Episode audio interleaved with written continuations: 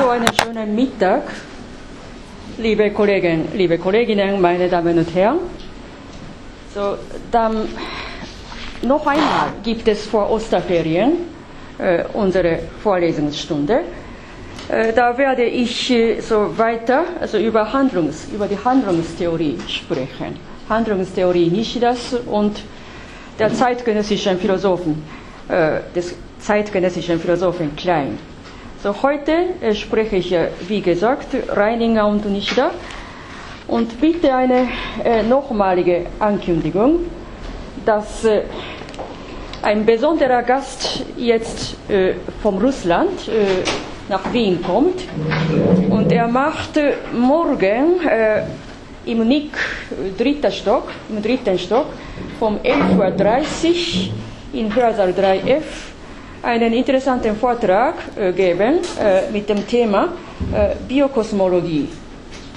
Und äh, mit mir gemeinsam macht er eine weitere Runde am Donnerstagabend, 3.4. Nick, äh, zweiter Stock, ab 18.30 Uhr, äh, Hörsaal 2G. Das Thema ist ein Vergleich von Platon und Aristoteles, aristotelische Usia und die Idee von Platon eintrittsfrei. Äh, Interessierte sind herzlich eingeladen. Also ich lasse wieder dieses Plakat herumgehen. Und für Sie eine wichtige Information. Ich habe gesehen, äh, dass viele Leute an einem Sonderprogramm äh, der einmaligen Zen-Einführungspraxis nach Osterferien interessiert sind. Da habe ich im buddhistischen Zentrum eine gute Möglichkeit, ein, authentisch, ein authentisches Zen-Zentrum, äh, dort wo man sehr gut zusammensitzen kann. Und der Termin ist mal 5.5.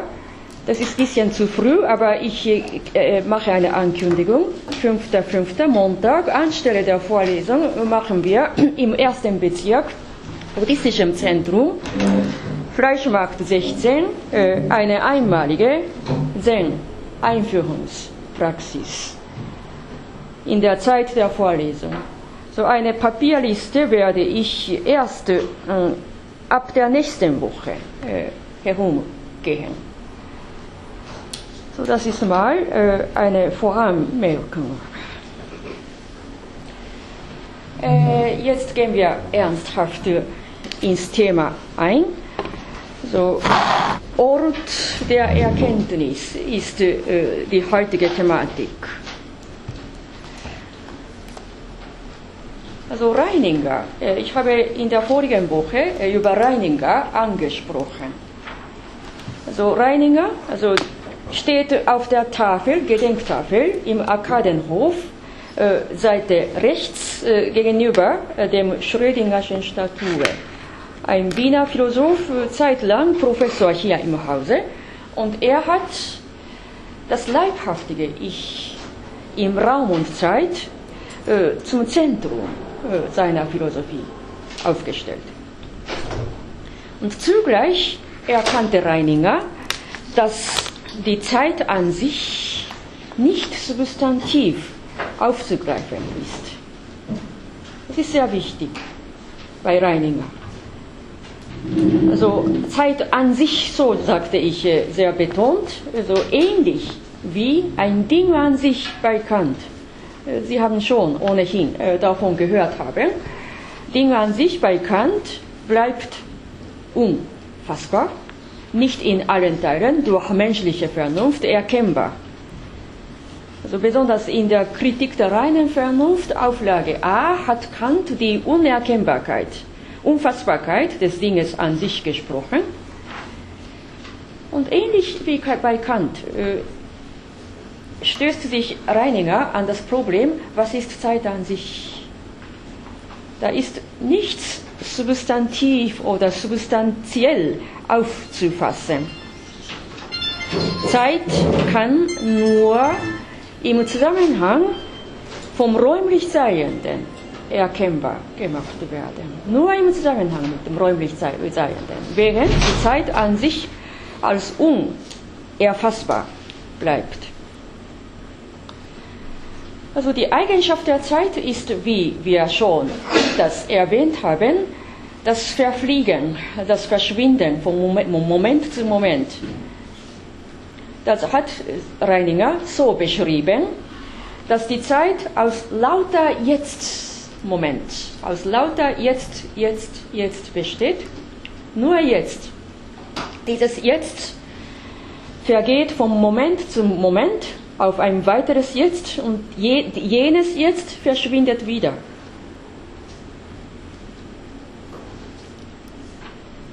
Also hierdurch lässt sich sagen bei Reininger, er hat so gesagt, dass die Zeit unwirklich ist. Interessanterweise, Zeit sei unwirklich, Entschuldigung, Zeit sei unwirklich. Hingegen, das, was wirklich bleibt, ist nur das Ich, ein leibhaftiges Dasein mit Bewusstsein. Und bei Reininger sehr betont, dass dieses Ich nicht bloß stillsteht, nicht bloß äh, im Stille Verschiedenes denkt, sondern es erlebt verschiedene Dinge. Das Ich als erlebendes Dasein im Raum und Zeit, also das erlebende Ich wird bei Reininger zum Zentrum seiner Philosophie aufgestellt. Und seine Grundkenntnis Reiningersche Grundkenntnis ist eigentlich Kant. Kant Kritik der reinen Vernunft. Besonders in Bezug auf Raum und Zeit erinnert man sich an die transzendentale Sinnlichkeitslehre Kants. Also Raum und Zeit. Transzendentale Sinneswahrnehmungslehre. Da hat Kant bekanntlich äh, schon gezeigt, dass Raum und Zeit kein gegenständliches Ding seien. Das ist klar. Kein gegenständliches Ding. Raum an sich ist kein physikalischer Körper. Im physikalischen Körper ist Raum, Raum, ein reiner Raum, schon mit eingeschlossen. Aber Raum selbst ist kein physikalischer Körper. Raum selbst ist, ist keine physikalische Kante. Physikalisch lässt sich äh, schwer konkret äh, dar, darlegen, schwer konkret aufzeigen, was der Raum an sich ist. Raum und Zeit sind keine gegenständlichen Dinge. Raum ist kein Volumen. Zeit an sich ist kein Uhrwerk, das hat man öfters gesagt. Gell? Uhrwerke sind nur Messinstrumente. Während das Uhrwerk äh, keine Zeit an sich während das, die, die, die, das Uhrwerk sich gar nicht identifizieren lassen mit der Zeit an sich. So Raum und Zeit sind immer gegeben, auch wenn wir nicht darauf aufmerksam machen.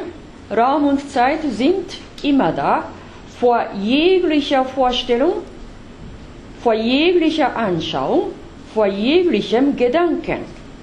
Die beiden liegen so dem Bewusstsein unserer selbst zum Grunde. So Kant meint, Raum lässt sich nicht physikalisch, physikalisch konkret äh, darstellen, was das ist. Raum an sich und Zeit an sich ebenso, sondern die beiden, Raum und Zeit, liegen dem Bewusstsein unserer selbst zum Grunde. Sie liegen in uns, sie liegen in unserem Bewusstsein. Davon aus kommt der berühmte kantische Ausdruck, Raum und Zeit sind a priori, a priori, so vor jeglicher Vorstellung, vor jeglicher Erfahrung, unabhängig von unserem Gedanken, unabhängig von unserer Erfahrung, sind die beiden äh, Einheiten gegeben. Und ohne Raum und Zeit geht gar keine, kein Gedanke los. Keine Vorstellung geht los, keine Anschauung geht los. Daher, die beiden, Raum und Zeit, sind a priori. und die bilden, sie bilden eine reine Form der reinen Anschauung, typisch kantianisch.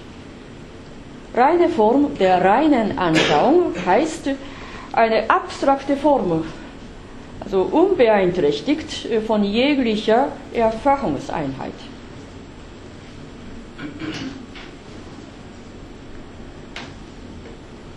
Reininger basiert auf Kant und er thematisiert den Raum und die Zeit in seiner eigenen Komponente, in seinem eigenen Komponent des Erlebens vom Raum und Zeit. Also bei Kant ist, sind Raum und Zeit eine reine Formalität, eine abstrakte Kategorie, aber Reininger hat davon ausgehend einen neuen Beitrag gegeben, einen neuen Beitrag gegeben.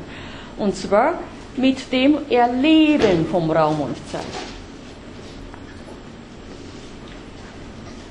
Also beim Erleben, wenn Sie dieses deutsches Verbum im Bewusstsein ihrer selbst vergegenwärtigen, äh, ist klar.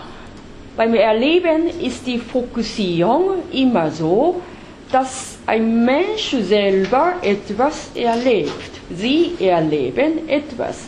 Darin sind sie mitten in einem Erleben, in einer Erfahrung von etwas.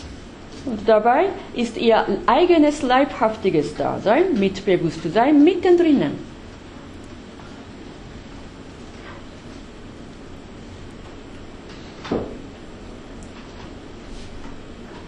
Also ist klar, ne? also, dass man nicht äh, die erfahrbaren Dinge aus einer Distanz bemessen oder beurteilen kann. Ja?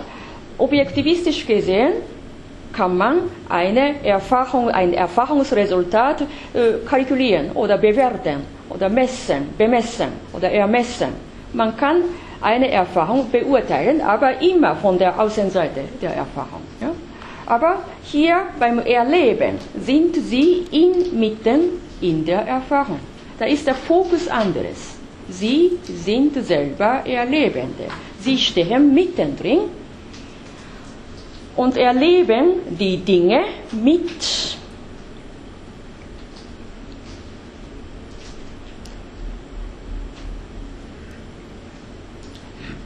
sodass sie erkennbare Dinge mitten in einer Erfahrung miterleben und auskosten können. Damit ist der Fokus klar. Also Reiningers Ort der Erkenntnis, wenn ich jetzt der Ort, den Ort der Erkenntnis sage, dann ist seine Fokussierung, wie ich jetzt gesagt habe, mitten in einem Erleben von einer Urwirklichkeit.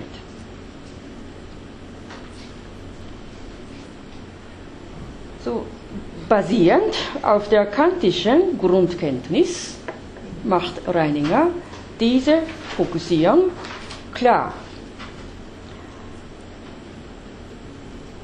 Also Raum und Zeit als reine Form a priori hat bei Reininger sozusagen äh, eine weitere Einheit. Eine Fleischwerdung, so möchte ich sogar sagen. Kantische Kategorie, die bei Kant original als eine reine abstrakte Formalität geblieben ist, hat bei Reiningerschen Erlebenskonzept einen weiteren Beitrag bekommen, das kann man sagen, dass das eine Fleischwerdung von kantischer Kategorie ist. So ein leibhaftiges Ich, welches Raum und Zeit und seine Bewusstsein und körperlichen Einheit erlebt. Das war bei Reininger der, der den er äh, zur kantischen Kategorielehre vom Raum und Zeit äh, weiter ergänzt und einen neuen Boden geschaffen hat. Eine beachtliche Leistung der Universität Wien, der Philosophie vom 20. Jahrhundert. Und jetzt möchte ich einen weiteren Denker aus der Kyoto-Schule vorstellen. Der Nishida lebte äh, 1870, 1870, gestorben 1945, der Gründer der Kyoto-Schule. Er war sozusagen ein Zeitgenosse vom Reininger. Allerdings, äh, die Basiskenntnis von Nishida war sicher anderes als bei Reininger.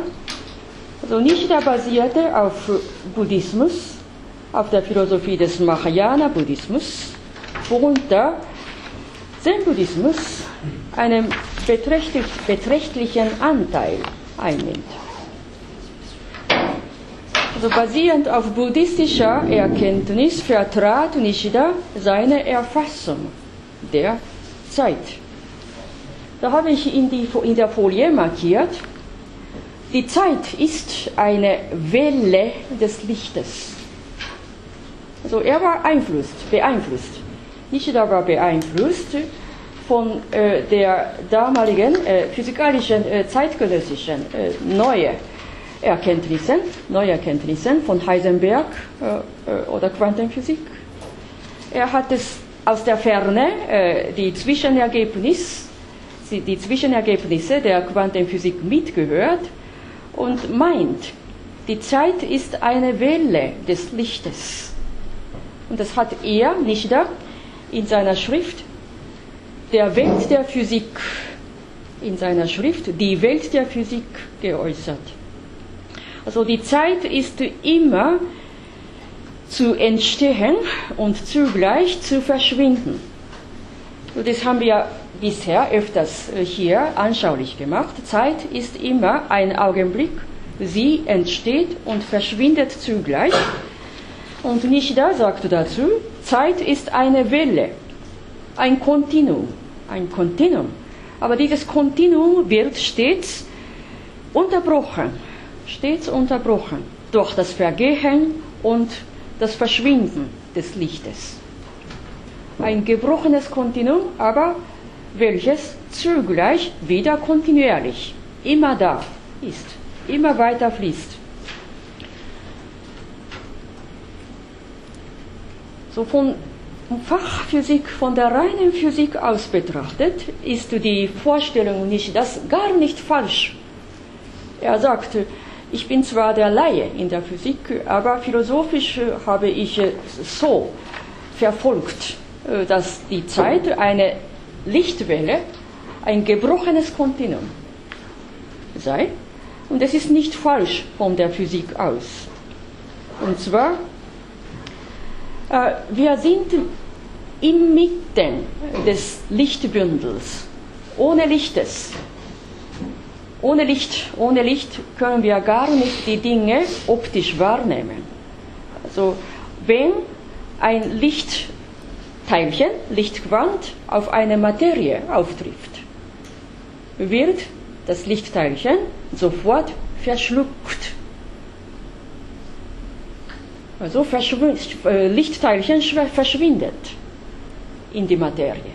Währenddessen weitere Lichtteilchen, weitere Photonen ununterbrochen von der Sonne ausgesandt werden. Also wir sind mitten im Bündel von unzähligen, zahllosen Lichtteilchen. Und sobald das Lichtteilchen auf unser Sehorgan, auf unser Auge auftrifft, verschwindet es. Also dieses gebrochenes Kontinuum vom Entstehen und Verschwinden von lauter Lichtteilchen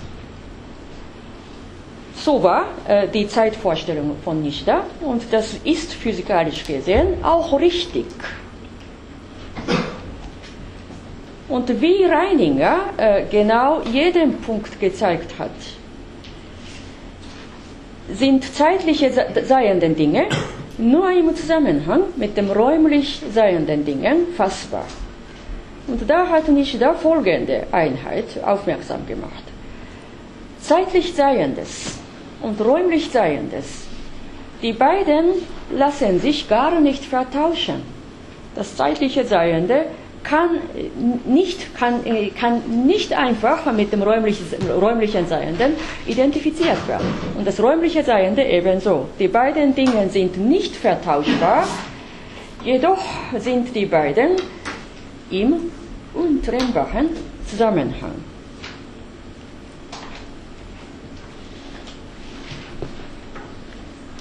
Und hier ist wichtig, also nicht das Denken basiert auf, dem bodenständigen, auf der bodenständigen Kulturgeschichte und Geistesgeschichte Ostasiens, worunter Nagarjuna, Mahayana-buddhistische Philosophie in Ostasien, ausgegangen von Nagarjuna unter anderem, einen dominanten Einfluss gegeben hat. Also Nagarjunasche Philosophie der verschwindenden Zeit und der dadurch ermöglichte Offenheit der Dinge. Dies ist tief angesiedelt in verschiedenen philosophischen Denkrichtungen im Raum Ostasien. Und nicht das Gedanke äh, basiert auch darauf. So Zeit ist also von vornherein substanzfrei, substanzlos original buddhistisch gesagt, leer an Substanz. Leer an Substanz, frei von Substanz.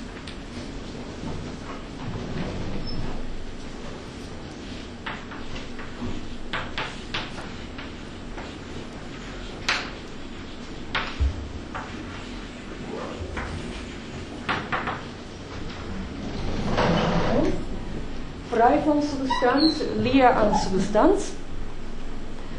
Also für Reininger war diese verfliegende Zeit als unwirklich seiende äh, fast schockierend, ne? weil Reininger von vornherein auf dem Substanzgedanken basiert. Ne? Also vom Substanzgedanken aus gesehen ist die verfliegende Zeit quasi ein Schock, weil man von vornherein äh, voraussetzt im Bewusstsein, unserer selbst setzt man äh, sich schon vor, setzt man schon voraus. Äh, alle Dinge seien substanziell. Ne? Und wenn die Zeit an sich substanzlos ist oder substanzlos zu sein scheint, das überrascht Reininger vor allen Dingen. Währenddessen Nishida lässt sich gar nicht schockieren.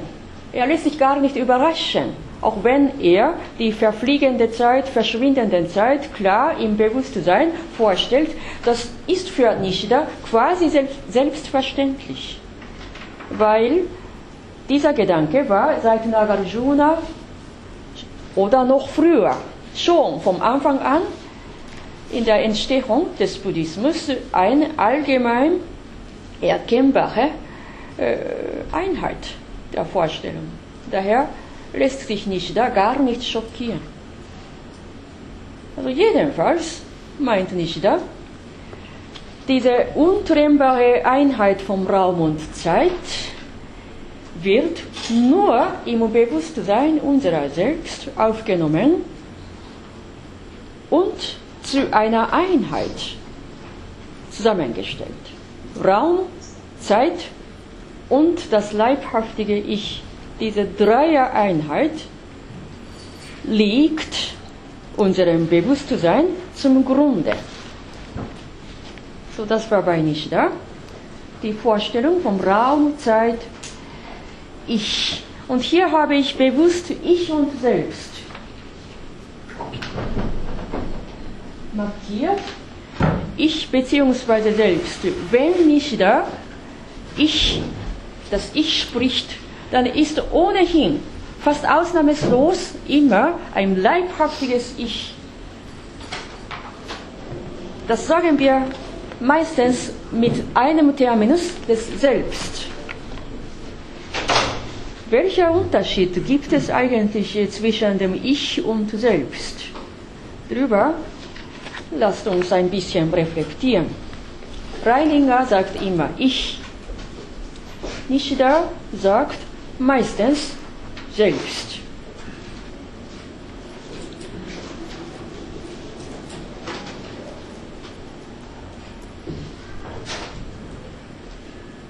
Bei Reininger ist das Ich äh, eindeutig, dass dies ein Terminus ist, überliefert aus den Denkern des deutschen Idealismus zur Sprache gebracht worden ist. Natürlich, es gibt zwischen den einzelnen Vertretern des deutschen Idealismus unzählige feine Unterschiede. Unzählige feine Unterschiede.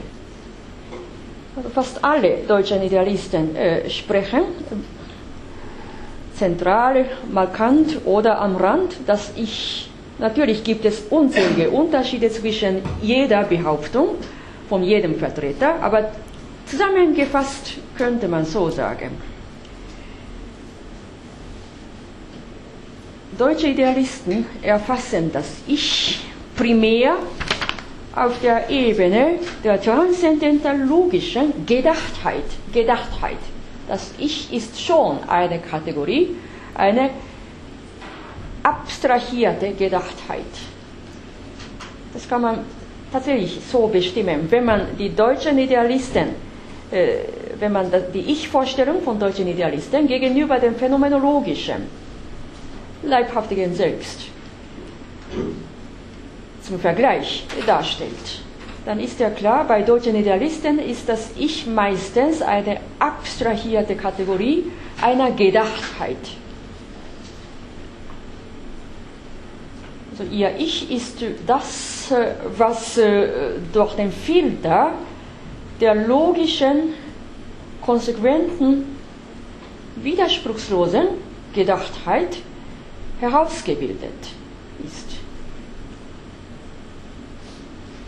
Auch wenn Fichte ein Ereignis vom Dialog eines Ich mit einem bösen Geist in der Bestimmung des Menschen äh, zum Thema gebracht hat, ist das Ich bei Fichte trotz allem nicht unbedingt eine unmittelbar im Leben stehende leibhaftige Dasein, sondern eine abstrahierte Kategorie. Und jetzt bei Reininger. Bei ihm ist etwas anderes. Urerlebnis spricht er. Dann ist das Ich wirklich leibhaftig, nicht mehr abstrakt, sondern leibhaftig im Erleben. Das erlebende Ich steht immer in einer Urwirklichkeit. Das ist bei Reininger spezifisch interessant. Und hier habe ich ja Kant bewusst äh, zitiert.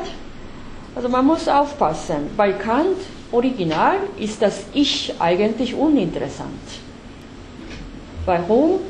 Weil das Ich mitten in der Empirie überhaupt noch keine reine abstrakte Kategorie werden kann, wenn man sehr einfach so sagt. Also Kant interessiert sich wenig an Ich, sondern er ist sogar ziemlich negativ äh, daran.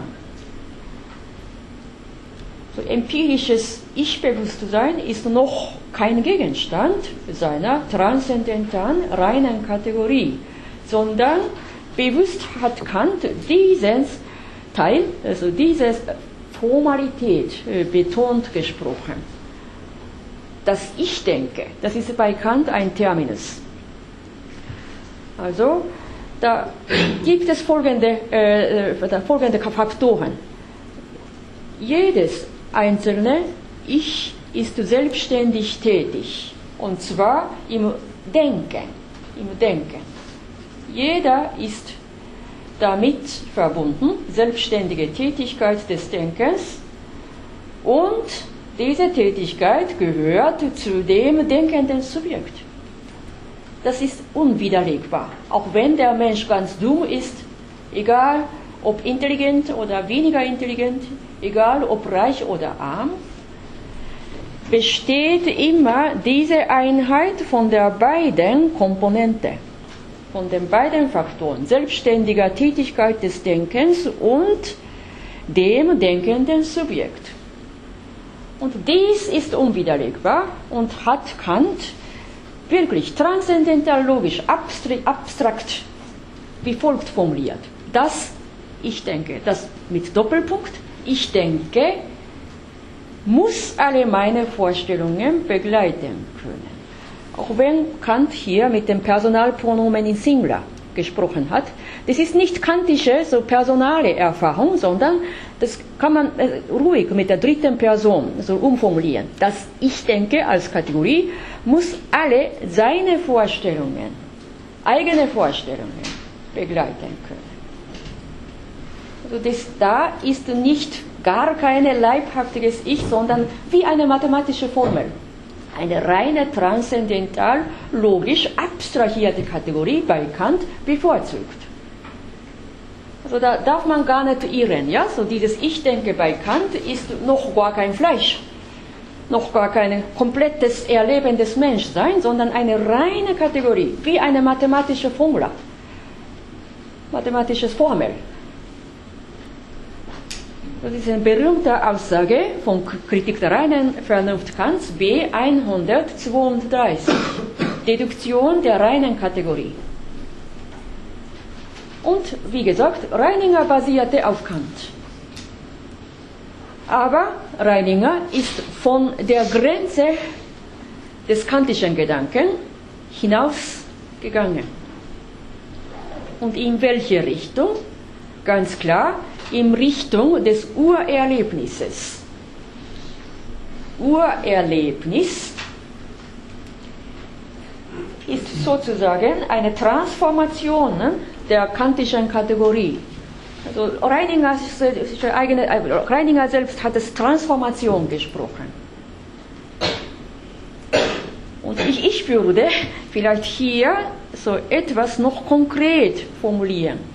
Das Urerlebnis Reiningers basiert auf Kant der reinen Kategorie des Ich denke, aber das urerlebende Ich ist sozusagen eine Fleischwerdung des kantischen Logos, eine Fleischwerdung eines kantischen Logos. Mit anderen Worten, das ins Leben gerufene Ich denke.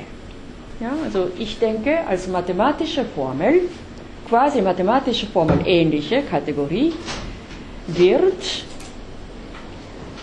auf die Ebene des Erlebens umgesetzt, hinübergerettet. Eine reine transzendentale, abstrakte Kategorie des Ich denke wird ins Leben gerufen.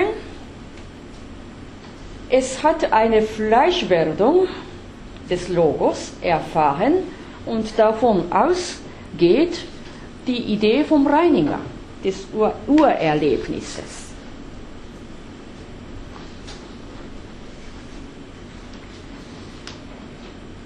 Und jetzt bei Nishida, also lasst uns nicht das Selbst klar anschauen. Im Japanischen ist das Selbst von alters her schon von der zen-buddhistischen Philosophie äh, quasi terminologisch, Jiko. Nicht nur terminologisch, sondern auch in der alltäglichen japanischen Sprache. Sowohl für intellektuelle Sprache als auch tagtägliche Sprache. So Jiko, so gesprochen wie Jiko, ja, nicht Iko, sondern Jiko, selbst. Das hat folgenden Charakter, dass dieses Zeichen wie ein andere selbst von sich aus, von sich aus, ich tue es selbst, er tut es selbst, wie eine Art Verb selbst. Und äh, ich werde so sagen, ich reflektiere mich selbst, diese Rückbezüglichkeit des Selbstanschauenden Selbst. Rückbezüglichkeit des Selbst.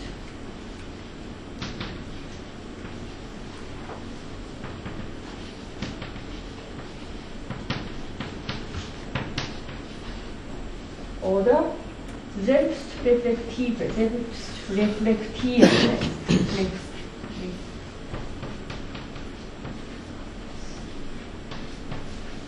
dass das Ich nicht bloß so dasteht, sondern dieses Ich hat schon einen Aktus inne. Und zwar in die Richtung des Ich beschaue mich selber. Ich schaue mich selber an, ich reflektiere mich selber. Ja, diese Rückbezüglichkeit auf sich selber, auf sich selbst, äh, steckt in diesem zweiten Zeichen. Und wenn die beiden Zeichen so zusammengekoppelt wird, äh, entsteht daraus eine sehr dichte Bedeutung. Das ist das Ich aber nicht bloß abstrakt, nicht bloß dastehend, sondern hat einen Charakter, einen bestimmten Charakter, dass dieses Ich sich selber kritisch reflexiv anschaut. Und so steht dieses Jiko selbst und wie gesagt, bei Nishida ist dieses Selbst vom Beginn an ein empirisches, leibhaftiges, tätiges Ich. Ganz anders als Kant. Bei Kant eine reine abstrakte Kategorie, wie eine mathematische Formel. Bei Nishida ein lebendiges, lebendes Selbst mitten in Erfahrung. Daher habe ich hier betont so äh, markiert, bei Kant, besonders in der Kritik der reinen Vernunft, geht das Denken stets, ständig in die Richtung der reinen Erkenntnis a priori. Reinen Erkenntnis a priori. Dass die Erkenntnis unabhängig von Erfahrung eine allgemein gültige, theoretische, abstrakte Einheit aufweist. Das ist bei Kant eine Idee. Umgekehrt geht es nicht. Also vektoriale Richtung geht immer in die Richtung der reinen Erkenntnis a priori. Das ist bei Kant. Also von der Ebene der Erfahrung hinausgehend. Das ist bei Kant. Und jetzt bei Nishida, da würde ich sagen, die vektoriale Richtung ist total umgekehrt. Ganz entgegengesetzt. Also ich habe so formuliert, äh, in die Tiefe der leibhaftigen Erfahrung hineinschreitend. Das ist buddhistisch oder asiatisch. So, da kann man wirklich so veranschaulichen. Die vektoriale, die vektoriale Richtung zum Erlangen einer Erkenntnis ist bei Kant und bei Nishida total entgegengesetzt. Ganz umgekehrt. Bei Kant von der Erfahrung diverser Empirie hinaus auf die reine Abstraktion der theoretischen Ebene. Das ist gut bei Kant. Bei Nishida oder bei Nagarjuna, verschiedene buddhistische Denker und Philosophen und auch im Allgemeinen bei Denkern in Ostasien ist die entgegengesetzte Richtung, also gegenüber Kant, die entgegengesetzte vektoriale Richtung betont. Also wie gesagt, in die Tiefe der leibhaftigen Erfahrung hineinschreitend. Immer in sich, so wie ich jetzt mit diesem Jiko-Zeichen, mit dem Zeichen, so aufmerksam gemacht habe, die Richtung der Reflexion geht ständig auf unser leibhaftiges Ich-Sein selbst äh, zurück. Erfahrung macht man nur durch unser Leib, durch unser leibhaftiges Dasein. Kann man verschiedene Erfahrungen machen. Und bei Kant sagt man, hinaus von der diversen Empirie, bei Nishida oder Nagarjuna sagt man das Gegenteilige hineinschreiten in die Tiefe der Erfahrung, erschließt man das Wesentliche der Dinge. Man erschließt nicht nur das Wesen, sondern auch Begriffliche und so weiter. So, man darf verschiedene Erfahrungen auskosten, auskosten, durch eigenes Leib. Wie gesagt, der Ort der Erkenntnis bei Nishida ist dieses Leib da, dieses leibhaftige Dasein da. Im Hier und Jetzt.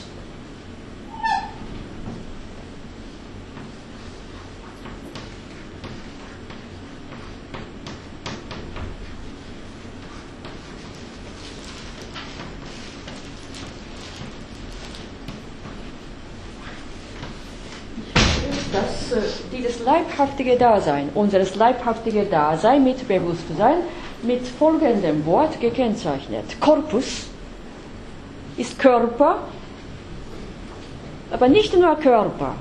Das ist ein korpähnliches, gefäßähnliches äh, Konzept, aber nicht bloß Gefäß, sondern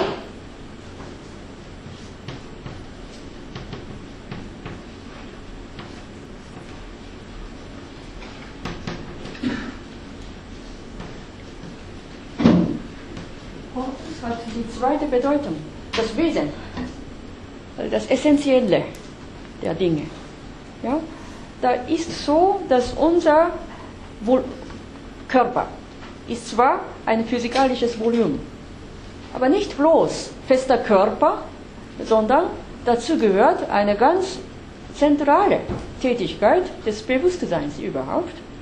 Und darin können wir mannigfaltige Komponente aufnehmen und selber bearbeiten, wovon aus wir immer das Essentielle, das Wesentliche der Dinge immer neu aufschließen können.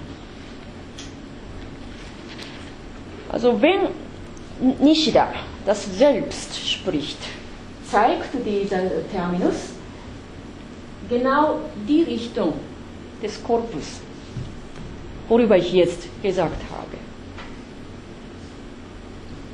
Und daher sage ich, so, wenn dieser asiatische Denker wie Nishida das Selbst zur Sprache bringt, dann ist dieses Selbst nicht nur ein stillstehendes, äh, nur sich selbst schauende Ich, sondern es hat eine enorme Aktivität. Denken ist auch eine Aktivität. Und das habe ich als ein Modus des Actus Intellectualis markiert, bezeichnet. Actus Intellectualis. Das Selbst ist sozusagen eine große Einheit des Actus Intellectualis. Wenn ich anstelle selbst, anstelle des Selbst das Korpus sage, ist ebenso eine solche so kollektive Einheit, ne? kollektive Einheit, motiviert zu einer enormen Aktivität im Leben, die ich mit diesem lateinischen Wort des Actus Intellectualis bezeichnet habe.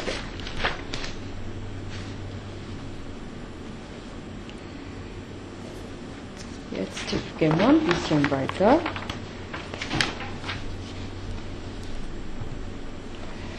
Und jetzt kommen wir zum Zentrum der heutigen Thematik. Äh, Im Titel habe ich das Urerlebnis Reiningers mit der Nichterschen reinen Erfahrung gegenübergestellt. Die reine Erfahrung ist das erste Prinzip der Philosophie Nichters und das kam zum ersten Mal äh, in dem einzelnen Werk über das Gute, Kapitel 1, zum Thema. Deutsche Übersetzung gibt es, ja? Nicht schlecht, über das Gute. Also ich mache davon eine Zusammenfassung, ja, weil es ein ziemlich langes Werk ist.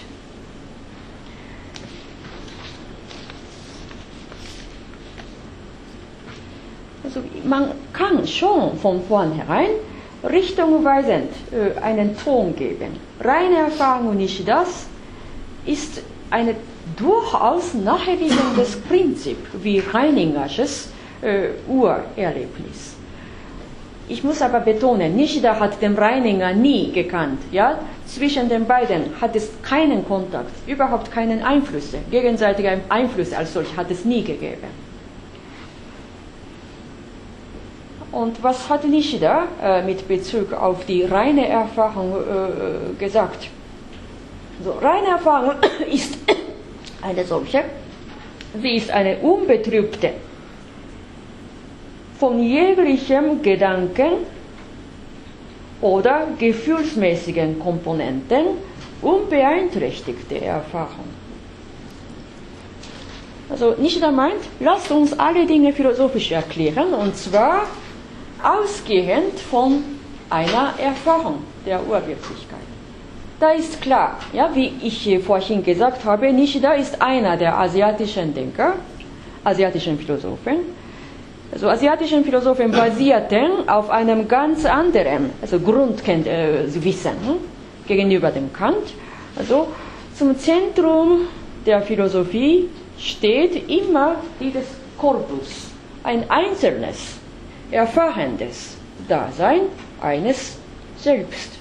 Und Erfahrung ist eine ganz, ganz wichtige Quelle zum Erfassen des neuen Wissens, der neuen Erkenntnis.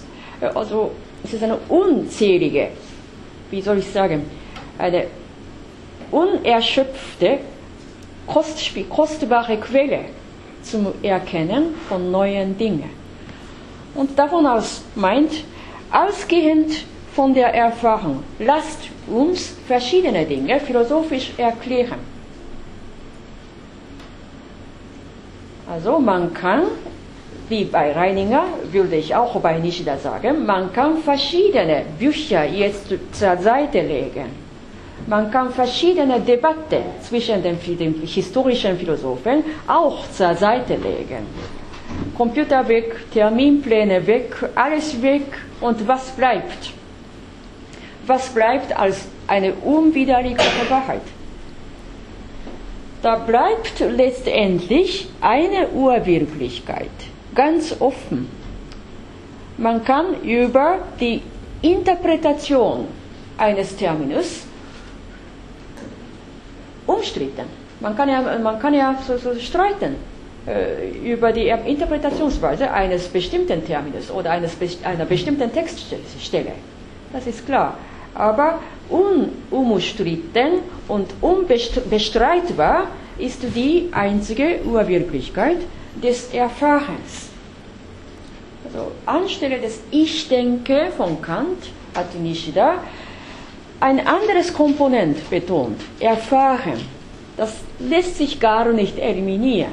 Auch wenn zwei Philosophen heftig debattieren äh, über eine Text, Textstelle von Kant oder Hegel, also sie, ihr Streit ändert sich nicht. Wissen lässt sich manchmal negieren. Aber das weitere Komponent, das größere Komponent des Erfahrens lässt sich gar nicht eliminieren. Und dieses Erfahren tut man selbst. So wie Reininger das Ich als erlebendes Ich zum Zentrum seiner Philosophie dargestellt hat, ist bei Nishida ebenso das Gleiche, mit einem anderen Worten zum Zentrum gekommen ich erfahre, dass ich erfahre, das habe ich bewusst verdeutscht, wie bei Kant, mit Doppelpunkt gezeigt, dass mit Doppelpunkt ich erfahre, dass ich erfahre. Und jetzt sagen wir mit dem Original von Nishida. Er hat wortwörtlich äh, wie folgt gesprochen. Reine Erfahrung ist eine solche. Zum Beispiel, dass man eine Farbe visuell wahrnimmt oder einen Ton akustisch wahrnimmt, indem es noch kein trennendes Verhältnis von Subjekt und Objekt gibt. Hier habe ich mit dem Unterstreichung also markiert. Noch kein trennendes Verhältnis von Subjekt und Objekt. Das ist sehr wichtig.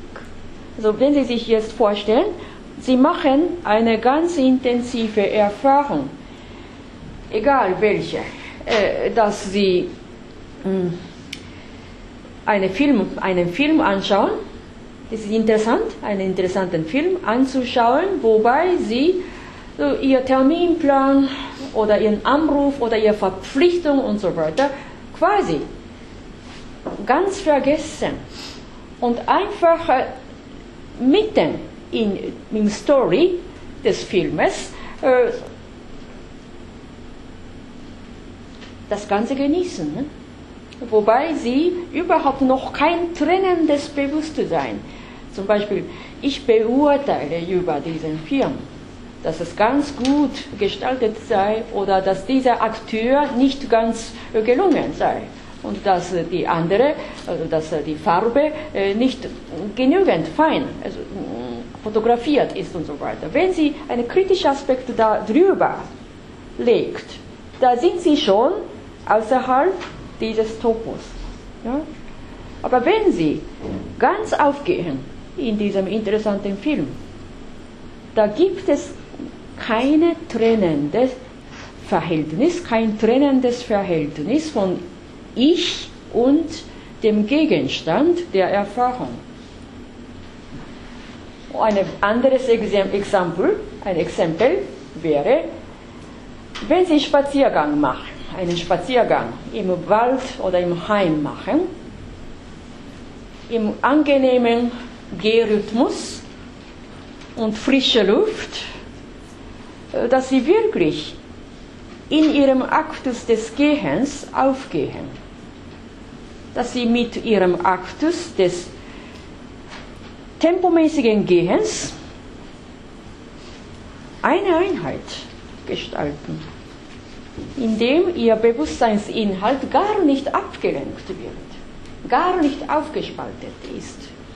Eine solche Erfahrung gibt es unzählig, wobei sie auch überhaupt keine Esoterik, auch nicht Mystisches, sondern klar und nüchtern mitten im alltäglichen Leben erfahren Sie einen solchen Moment oder einen solchen Zeitspanne oder länger.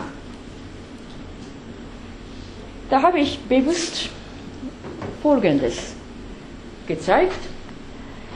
Wenn Sie eine ganz schöne Landschaft treffen, zum Beispiel, das ist eine berühmte Szene, eine Landschaft des goldenen Pavillons in Kyoto, eine ganz berühmte kulturelles Erbe anerkannt von UNESCO.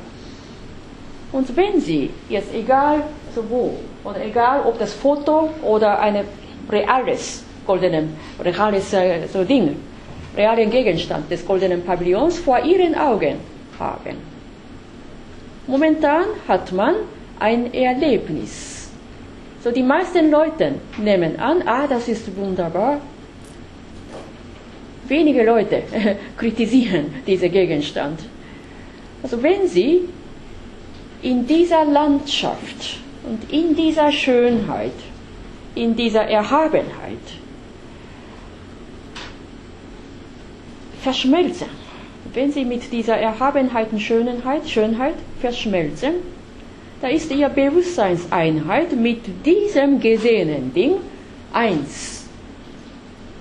Keine trennendes Verhältnis vom Subjekt und Objekt und ganz unabhängig von Esoterik, auch, auch nicht abhängig von Mystik. Ja? Könnte man nicht auch sagen, zum Beispiel, wenn man jetzt unbedingt gute Fotos von diesem Ort machen möchte, dass das auch ein trennendes Objekt wäre, zum Beispiel eine, eine andere Wahrnehmung, nicht jetzt eine, eine echte Wahrnehmung, also eine, eine direkte, sondern eine indirekte, weil man die ja, ja, ja, also ich möchte schon ein Foto machen, gell? das ist schon eine Subjekt-Objekt-Spaltende. Ja, aber wenn Sie einen besten Ort schaffen, einen Punkt oder Fokuspunkt finden, ja, und jetzt ganz so sich konzentrieren ja, auf das, das Fotografieren, ja, da sind Sie mitten in einer unbetrübten, reinen Erfahrung. Ja, so kann man sagen. So, das habe ich ja jetzt äh, beispielsweise mal gezeigt. Und hier ist Folgendes wichtig, Subjekt-Objekt-Einheit, unabhängig von Esoterismus, nüchtern, klar, und äh, man geht in der Erfahrung auf. Und das kann man in der, in, in der psychologischen äh, Terminologie wie folgt kennzeichnen. Ein Bewusstseinsstand.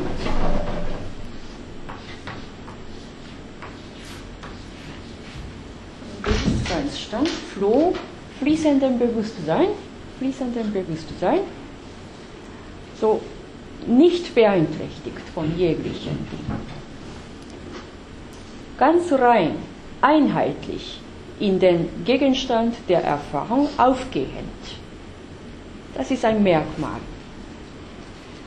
Und da ist ihr leibhaftiges Sein und ihr Bewusstsein, diese zwei Dinge, gar nicht getrennt, sondern im Gegenteil, sie erleben eine untrennbare Einheit von Leib und Bewusstsein. Und so etwas wurde bei Nishida gezeigt.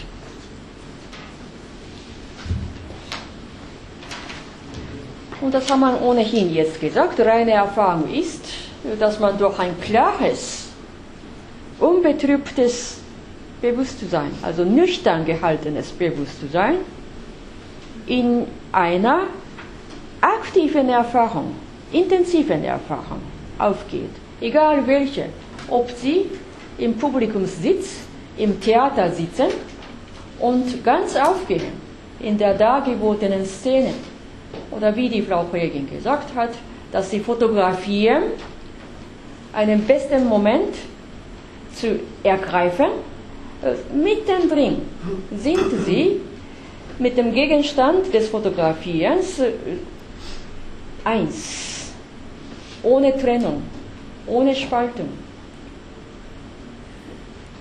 Oder wenn Sie Sport machen, Fußball machen, Fußball tun, da sind Sie mittendrin. In Ihrem Bewusstsein gibt es überhaupt keine Lücke. Ja? Wenn Sie über etwas anderes denken, also was gibt es morgen und so weiter, da können Sie nicht mehr mitten im Spiel, da verlieren Sie sofort. Oder beim Klavierspiel oder Tanzdarbietung oder mitten in einer Prüfungsvorbereitung. Ja? Also diese reine, dieser reine Strom des Flohs, fließenden Bewusstsein, wobei sie vom jeglichen Subjektivismus, von jeglicher Subjektivität ablösen. Ja? Da habe ich eine Frage dazu, weil Sie ja vorhin auch gesagt haben, dass sozusagen diese reine Erfahrung nicht als mystisch gesehen werden kann. Aber wenn ich mir zum Beispiel die Mystik anschaue, bei, ich weiß nicht, in Bien oder bei Lao Tse, da geht es ja genau um dieses Auflösen des Subjekts und um das, soll ich sagen, ja. Schauen des Ursprungs. Ah ja. Dao De Ching, ja, Sie ja. nehmen Sie, ja. So. Also da geht es ja auch genau um dieses mhm. ja. Jetzt-Sein. Ja, ja, ja, ja. Also wenn Sie Mystik, also Laute möchte ich nicht unbedingt mystisch nennen, aber es gibt ein paar Stellen, die manchmal äh, mystisch klingt, wenn man in, tiefen, in einer tiefen Stille den Grund des Dao anschaut. Ja? Also da entsteht etwas und dieser Bewusstseinsstand kann ähnlich sein wie der reinen Erfahrung, aber reine Erfahrung hat folgendes Merkmal, äh, dass so etwas überall im Alltag so nicht unbedingt mit einer Kontemplation oder mit einer Visualisierung irgendeines mystischen Bildes äh, passieren kann. Also reine Erfahrung ist zum Teil Bewusstseinsstand, sei zum Teil eines Mystikers ähnlich, aber äh, der Hauptgrund der reinen Erfahrung ist nicht die Meditation, sondern Alltag, Leben. So kann man sagen. Und ich möchte im Voraus sagen, äh, wenn wir im, am 5.5. im Sendo eine Einführungspraxis machen, da werden Sie sehen, dass die Zen-Praxis äh, im äh, Gegensatz zu manchen Vor Vorwissen, Vorkenntnis, sehr wenig mystisch ist.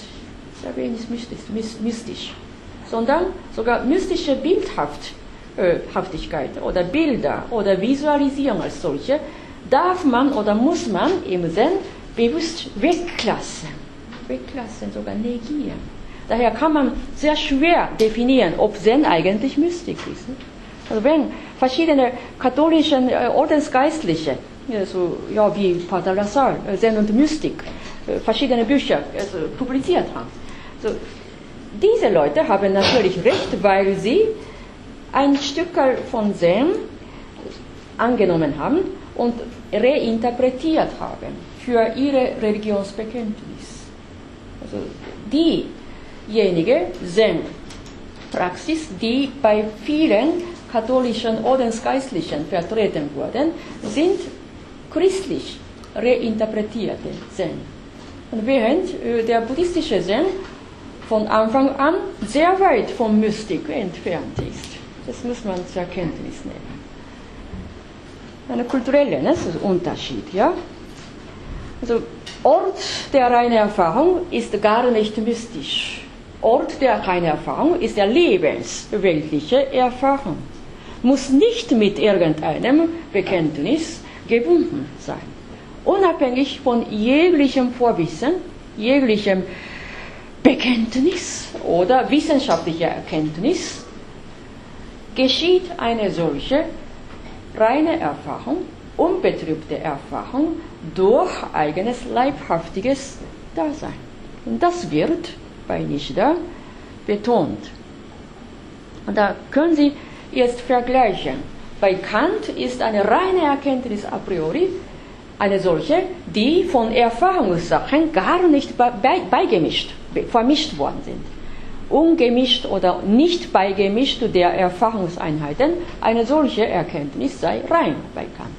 Und bei Nishida, also asiatischer Denker, geht von einem ganz anderen Grund und geht in eine ganz andere Richtung.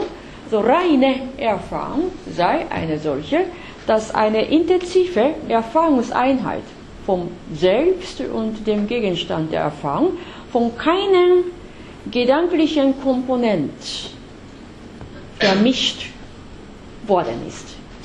Von keinem gedanklichen Komponent. Ohne Beimischung der gedanklichen Vorstellung, ohne Vorwegnahme, ohne Vorurteile. Eine solche reine Einheit wird betont bei Nichter. Und jetzt können wir äh, Reininger und Vergleichen.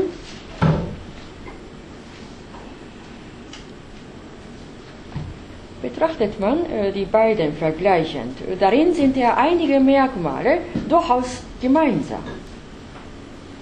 Was ist gemeinsam?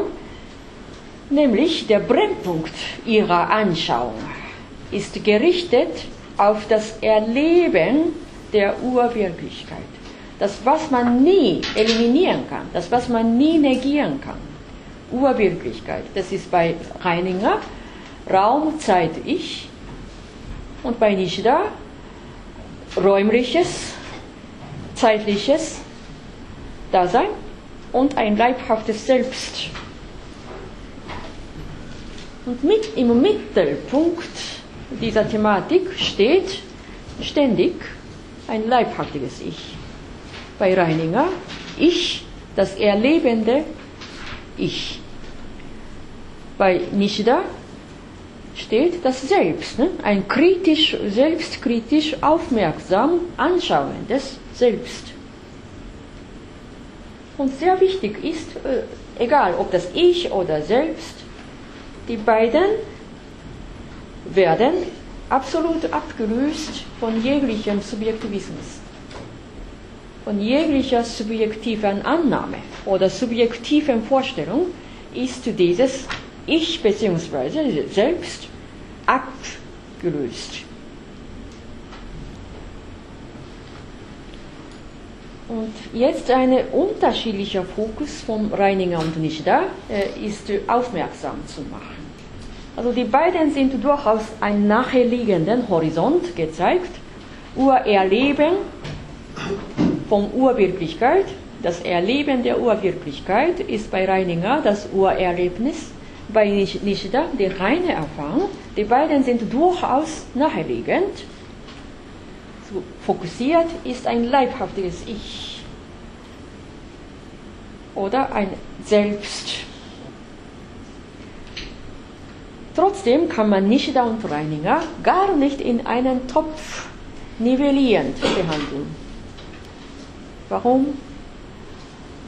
Wie ich hier bezeichnet habe, das Prototypum, ein Prototypus des denkenden und erlebenden Ich, tendiert zur Subjekt- und Objektspaltung.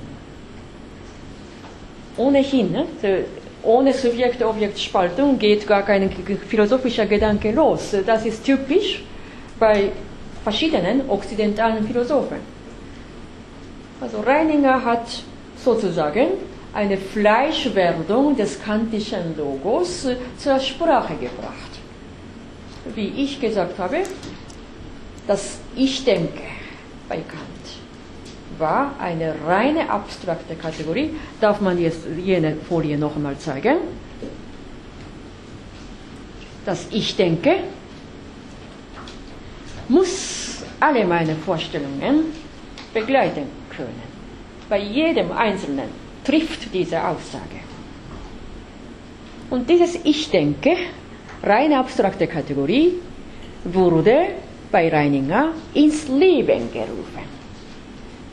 Mit anderen Worten ist eine Fleischwerdung des Logos erfahren. Und da ist ohnehin klar, dass ich denke, muss alle meine Vorstellungen begleiten können. Das Ich denke als Subjekt und ihm gegenüber sind alle Vorstellungen verschiedener Objekte. Subjekt und Objekt sind schön und klar gespalten. In die Richtung geht Reininger weiter.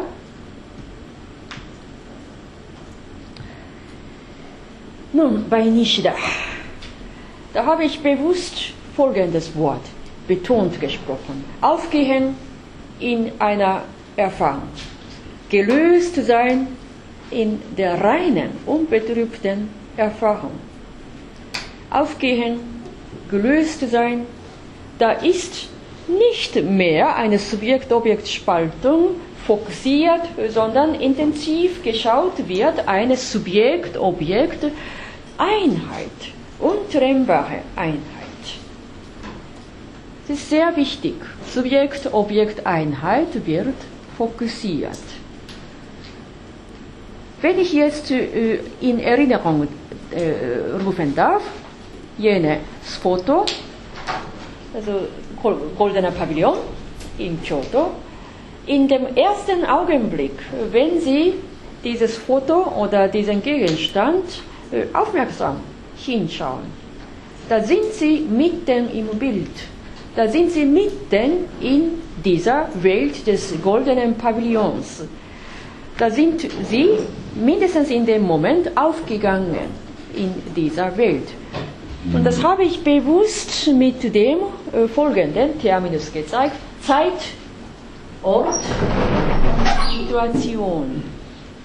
Da sind Sie in der Zeit, in der wir den goldenen Pavillon aufmerksam anschauen.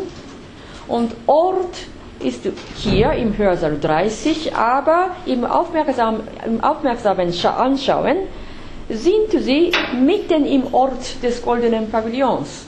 Ihr Bewusstseinsgrundlage ist nicht mehr unbedingt in Wien, Hörsaal 30 der Universität Wien, sondern in Kyoto, in der Welt vom goldenen Pavillon. Und Situation verschiedene Situationen sind um, umgeben in unserer Welt. Aber im aufmerksamen Schauen, in einer aufmerksamen Schau, Beschauung jenes Bildes, sind sie tatsächlich mitten in der Situation so, des Begegnens ne, von ihnen und dem, des goldenen Pavillons. Und warum habe ich ja bewusst Null gesprochen.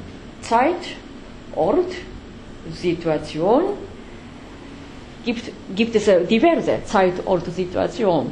Aber Null ist eine Ausgangsposition ne, jeglicher Dinge. Wenn Sie eine Koordinate aufzeichnen, mathematische Koordinate oder physikalisch-mathematische Koordinate, Null ist ein Ausgangspunkt und hat eine enorme Möglichkeit.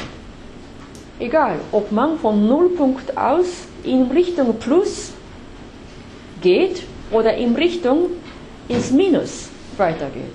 Null ist ein Mittelpunkt, eine Ausgangsposition aller Dinge und Null ist im Indischen Shunyata.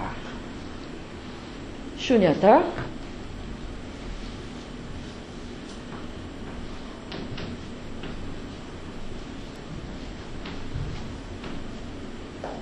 ist Nagarjuna, ne? bei Nagarjuna.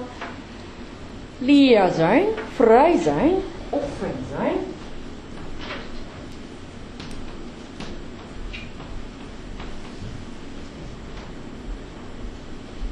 Ausgangsposition.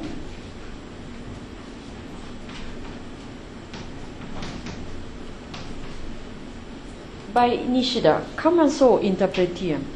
Unser Bewusstseinsstand ist normalerweise vollbelegt, sehr beeinträchtigt oder verzerrt und so weiter, ärgerlich oder gehetzt oder gestresst. Aber mitten in einer reinen Erfahrung ist dieser verschiedene Belag bereinigt.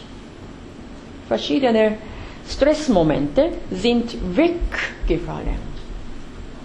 Reines, transparentes, unbetrübtes Bewusstsein, also völlig frei von Last, völlig frei von Schmutz.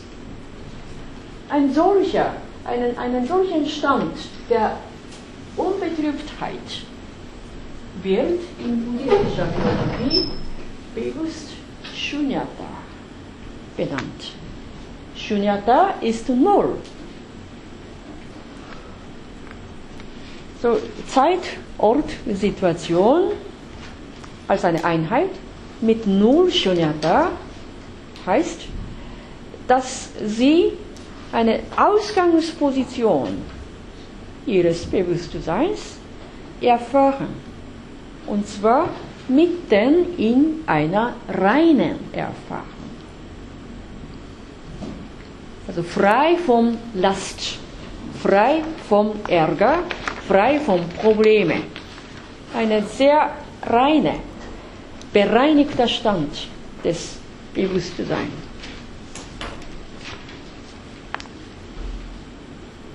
So könnte man sagen, nicht? Also wir haben jetzt betont, dass Reininger und Nishida durchaus ähnliche Ideen vertreten haben, während Reininger gewiss in der europäisch-philosophischen Tradition zur Subjekt-Objekt-Spaltung äh, weitergeht, während Nishida als asiatischer Denker eine Lage, Subjekt-Objekt-Einheit feststellt und dies als Ausgangsposition seines Denkens aufstellt, aufgestellt hat. Und dürfen wir jetzt zum Schlussteil dieses heutigen äh, Zyklus äh, eingehen.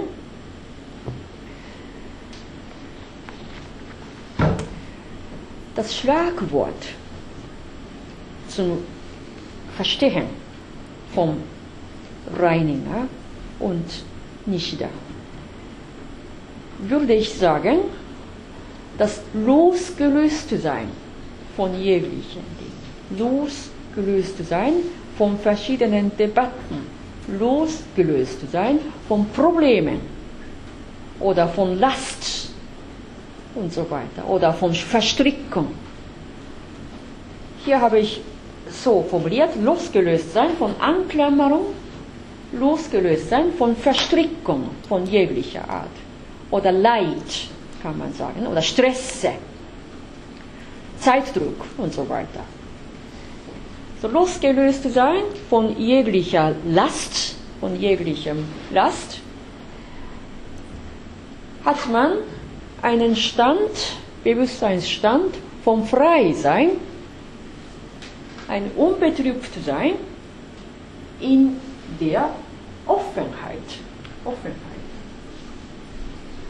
Hier ist dieses bekannte Stichwort Shunyata, asiatisch gesagt, Offenheit Shunyata. Losgelöst sein. Shunyata ist Null, nicht? Wie ich gesagt habe. Null ist als Ausgangsposition aller Dinge.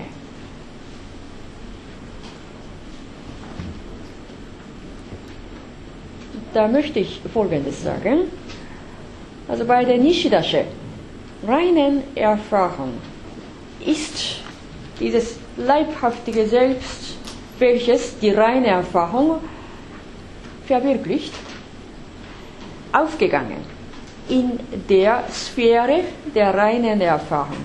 Da ist die Substanz des Ich nicht das Thema. Substanz des Ich ist von Anfang an bei Nishida wenig die Thematik, sondern Relation von unserem leibhaftigen Sein zu verschiedenen Dingen. Relation vom Ich zu der umliegenden Landschaft, Relation vom Ich zu dem um, um, umge umgebenden Menschen, Mitseienden. Verschiedene Relationen sind im Zusammenhang und lässt uns jene reine Erfahrung verwirklichen. Also in die Richtung geht der Nishidasche Gedanke weiter. Also Relation, die Relevanz der Relation oder im Plural. Relevanz der Relationen kommt im Mittelpunkt des Gedankens von Nishida und bei Reininger ist die Substanz wichtig. Wie ich gesagt habe, das urerlebende Ich ist sozusagen eine Fleischwerdung des kantischen Ich-Denke. Und da muss dieses Ich eine Substanz haben. Ich ist, ist Substanz und ihm gegenüber sind ja verschiedene Vorstellungen, verschiedene Objekte. Da kommt ohnehin Subjekt und Objekt Spaltung. Substanzgedanke ist nicht wegzufallen. Also traditionsgemäß, gemäß der langen Tradition der europäischen Philosophie und ostasiatischen Philosophie, sind bei Reininger und Nishida trotz der ganz ähnlichen Prinzipien Urerlebnis und reiner Erfahrung die unterschiedliche Betonung der philosophischen Prinzipien zum Grunde. Bei Reininger Substanzgedanke, bei Nishida Relationsgedanke. Und wie gesagt, das losgelöste Sein von verschiedenen Last, von verschiedenen Stress oder Leid erfährt man eine urreine Grundlage unseres Bewusstseins. So könnte man sagen. Losgelöst sein ist in Lateinischen absorbere. Absorbere. Daraufhin möchte ich kurz zum Schluss einen, äh, einen, einen kleinen Abschnitt vom Reiningersche Schüler Erich Heintl zitieren. Also Erich Heintl war einer der besten Nachfolgegeneration Philosophen vom Reininger, tatsächlich Schüler vom Reininger. Und Heintl hatte auch jenes Prinzip vom Urerlebnis Reiningers äh, in seiner eigenen Philosophie inne gehabt. Und im Folgenden ist eine Abbildung vom Heintl gesammelten Abhandlungen, Band 5.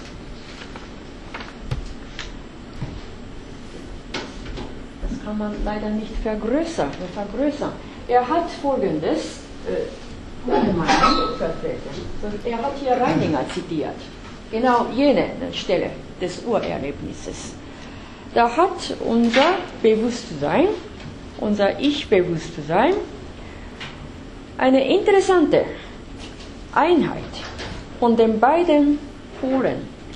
Also Im Urerleben von einer Urwirklichkeit stehen wir mitten in einer realen Zeit. Realen Zeit. Physikalisch messbar.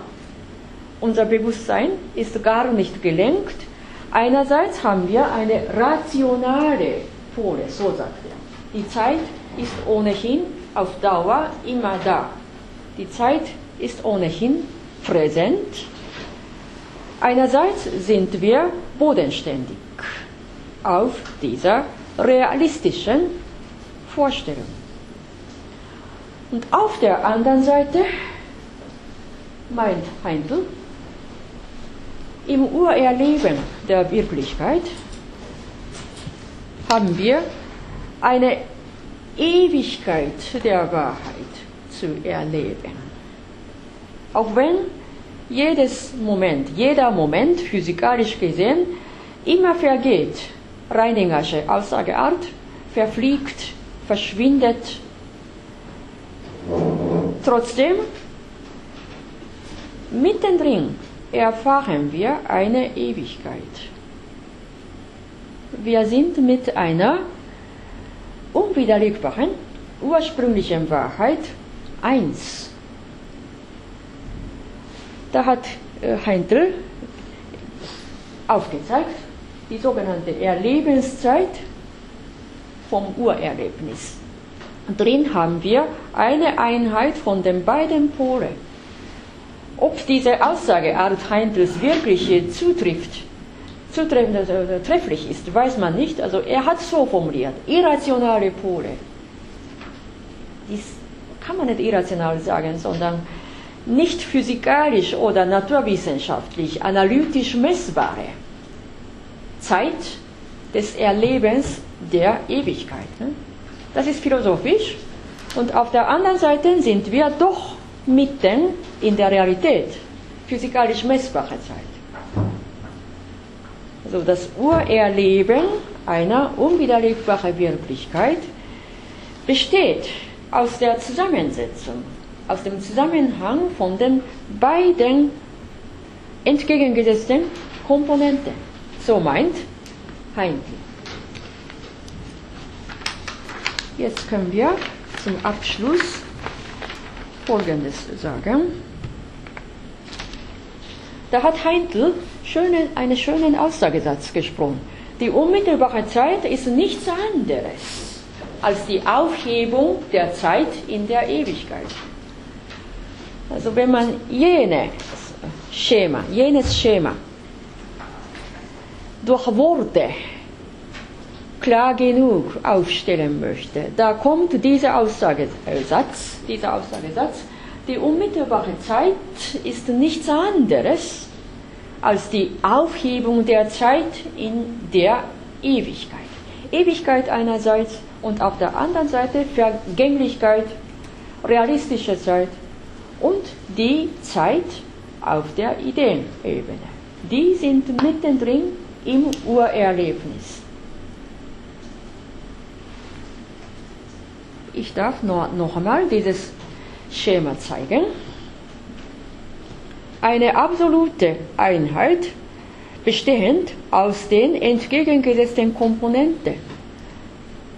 Das ist das Urerleben der Wirklichkeit. Also jetzt habe ich diese traditionelle Linie äh, an der Universität Wien in der Philosophie wie folgt dargelegt. So Reininger als ein maßgebender Philosoph in Wien im 20. Jahrhundert hat eine durchaus naheliegende Idee, wie nicht da, vertreten. Und Reiningersche Idee wurde von seinem besten Nachfolger, Schuler, Heindl, überliefert und wieder erneut Heute kann man nicht in den Heindl eingehen, äh, aber stichwortartig kann man sagen, die zwei Wiener Philosophen Reininger Heindl haben folgende Ideen vertreten. Was erlebt wird, ist die Urwirklichkeit von Ich, Raum und Zeit. Und diese Urwirklichkeit ist niemals eliminierbar.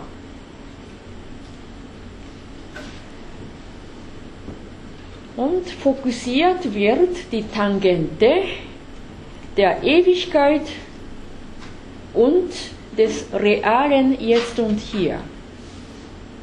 Ewigkeit, dieses Jetzt und Hier wird erlebt und dieses Jetzt und Hier ist überall in der Dimension des Erkennens der Urwirklichkeit präsent. Präsent und ewig. Also da habe ich so formuliert, diese Ewigkeit ist sozusagen eine losgelöste Zeit vom Last, losgelöste Zeit von diversen trüben Momente. Und da haben wir heute mit dem äh, Stichwort, stichwortartig haben, wir heute die Prinzipien vom Reininger und Nishida angeschaut. Also fokussiert wird, wie gesagt, die Tangente der Ewigkeit und des realen Hier und Jetzt. Das war bei Heindl und Reininger und Nishida eine gemeinsame philosophische Erkenntnis gewesen. Und wie ich am Anfang, am Anfang dieser Stunde betont habe, steht in ihren Ideen, Reininger Heindl nicht da, das erkennende Ich, das Selbst, das erkennende Ich dieser Urwirklichkeit.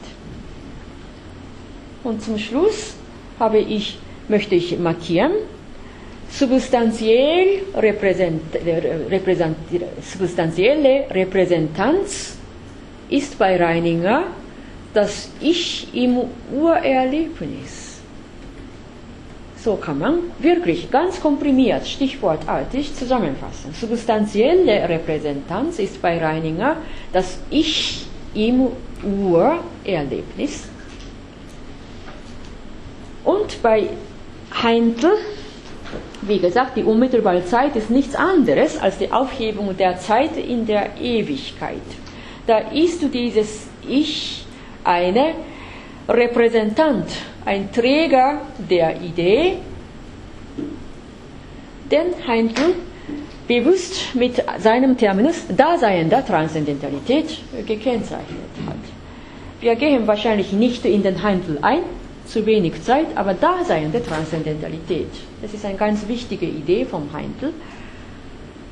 Und bei Nishida fokussiert wird die Verkörperung der, Re Re der Relationalität.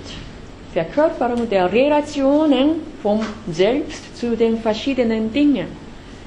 Dabei ist Nishida basiert, basierend auf der asiatischen Tradition, buddhistischen Tradition, gar nicht am Substanzgedanken anhängig, sondern dieses Selbst ist substanzfrei. Erlebt wird ein wahres Selbst, wahres Selbst, erfasst durch die reine Erfahrung. Also ich habe heute ziemlich dicht, kompakt, ja, so diese Wiener Linie der Tradition der Philosophen äh, in einer Vorlesungseinheit zusammengelegt. Und falls Sie äh, über diese heutige Lektüre äh, Interesse haben, da habe ich folgende Zeit. Ja, mein philosophisches Institut, also Abteilung der Audiothek, hat äh, mich akustisch aufgenommen in der Audiodatei und diese Datei über Heintel, Reininger und Nishida steht in dieser Homepage zum Herunterladen, zum Aufrufen zur Verfügung. Also das war 14. März äh, vor zwei Jahren aus meinem Vortrag im Gedenksymposium an der Österreichischen Akademie der Wissenschaften aufgenommen, also worin äh, der thematische Stoff mit dem, der heutigen Lektüre quasi zusammenfällt. Und es ist herunterzuladen, zum Herunterladen ganz offen. Also ich werde also ab heute bzw. ab morgen äh, diese Folie ohnehin in unser Moodle-System eintragen, womit äh, der Stoff Ihnen näher ne, sein könnte. So, der heutige Stoff war ziemlich dicht. Wir haben wahrscheinlich heute keine mehr Zeit äh, zum Sprechen, zum Diskutieren. Aber in der nächsten Woche werde ich ein bisschen mehr Zeit zum Diskutieren ja, zur Verfügung stellen. Ja. Gibt es wirklich eine ganz kurze Frage, die erst gestellt werden müsste? anscheinend nicht. Dann schließe ich heute ab und danke Ihnen für Ihre Aufmerksamkeit.